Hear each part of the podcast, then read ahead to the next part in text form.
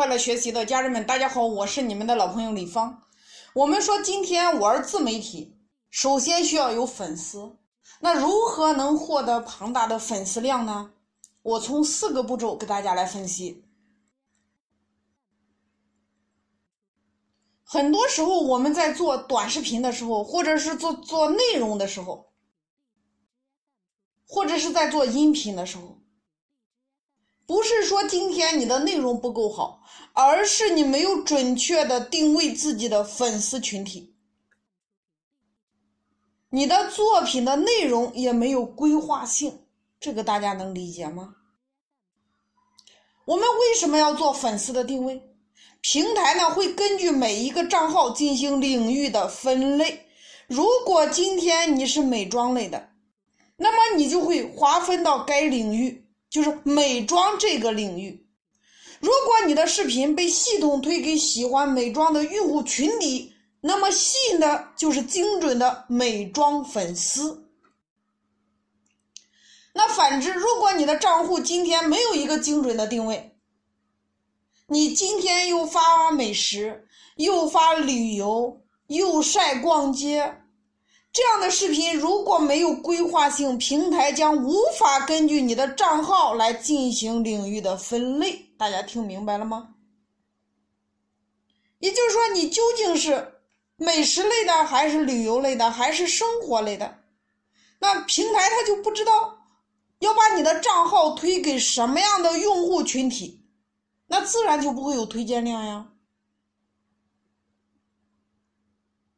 那么，对粉丝的精确定位，在一定程度上决定了你账号的涨粉的速度、变现的方式、赚钱的程度以及引流的效果。那也决定了你账号的内容的布局。事实上，很多自媒体大咖都是非常注重自己的粉丝定位。那这就是大咖和很多小白的第一个区别。如果你的粉丝定位精准，你的内容会根据粉丝群体去制定，那涨粉是顺理成章的事情。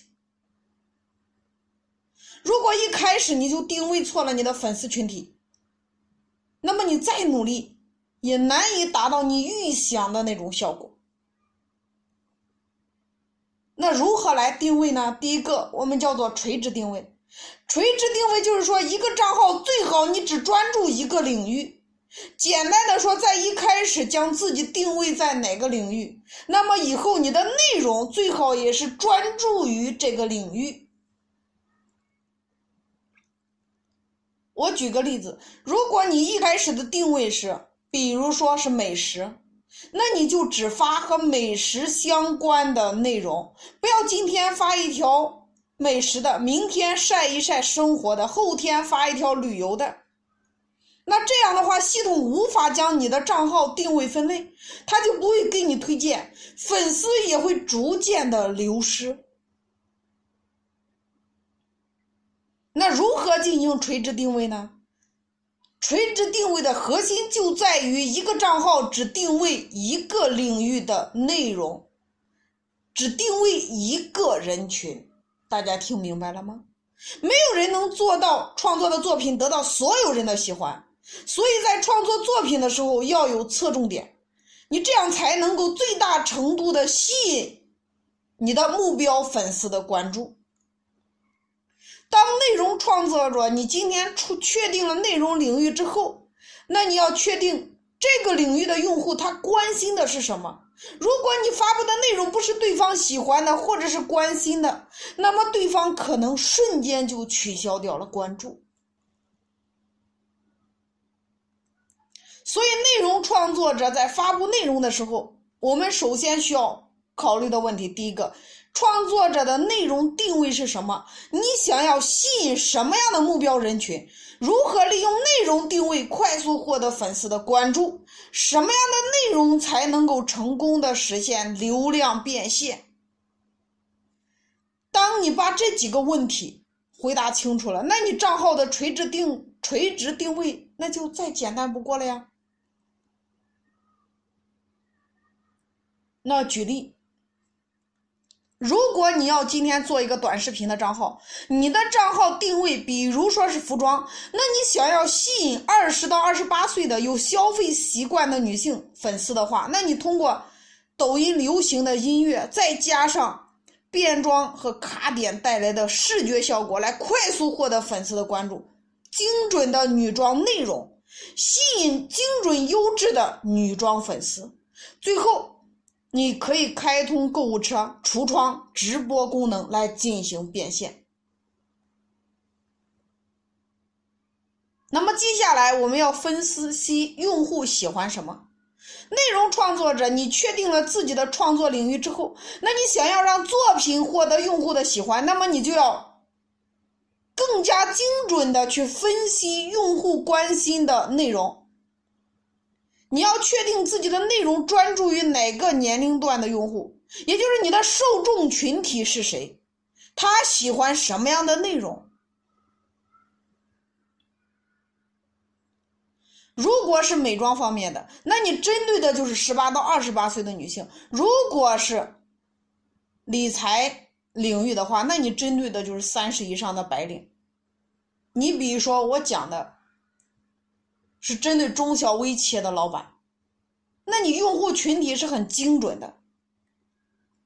那你还可以去调查你的粉丝，他平常喜欢做什么？用你最他就是他用的最多的社交平台是哪些？你要写下来。那他关心的哪些话题，或者是喜欢阅读的哪些领域的内容，这些你都要了解。那你从这些中分析出来，你需要发布的内容更容易引起你这些用户的关注。所以，用户定位你只是第一步。一个受欢迎的短视频账号，你还需要丰富的内容来支撑。一个运营良好的账号，它就像一棵大树，用户定位就像大树的主干，而短视频内容就是大树的枝叶。你只有将内容深度做好了，而不是浮于表面、哗众取宠，你才能够持续的吸引用户。大家理解吗？比如说，你是做美食的。你不能只是拍拍你做菜你就完事儿了。那抖音上那么多拍做菜的，为什么别人就是看你的而不关注别人的？除非你的内容有深度、有亮点，别人才会去关注你。如果你的内容不够精准，粉丝看多了他也容易疲劳。那美食怎么做呢？我再以美食为例，你可以把。唱歌和美食结合在一起，增加你内容的趣味性，也可以把古风加美食的内容做得淋漓尽致，有创意有新意，那粉丝也更愿意为这样的创意内容点赞和转发。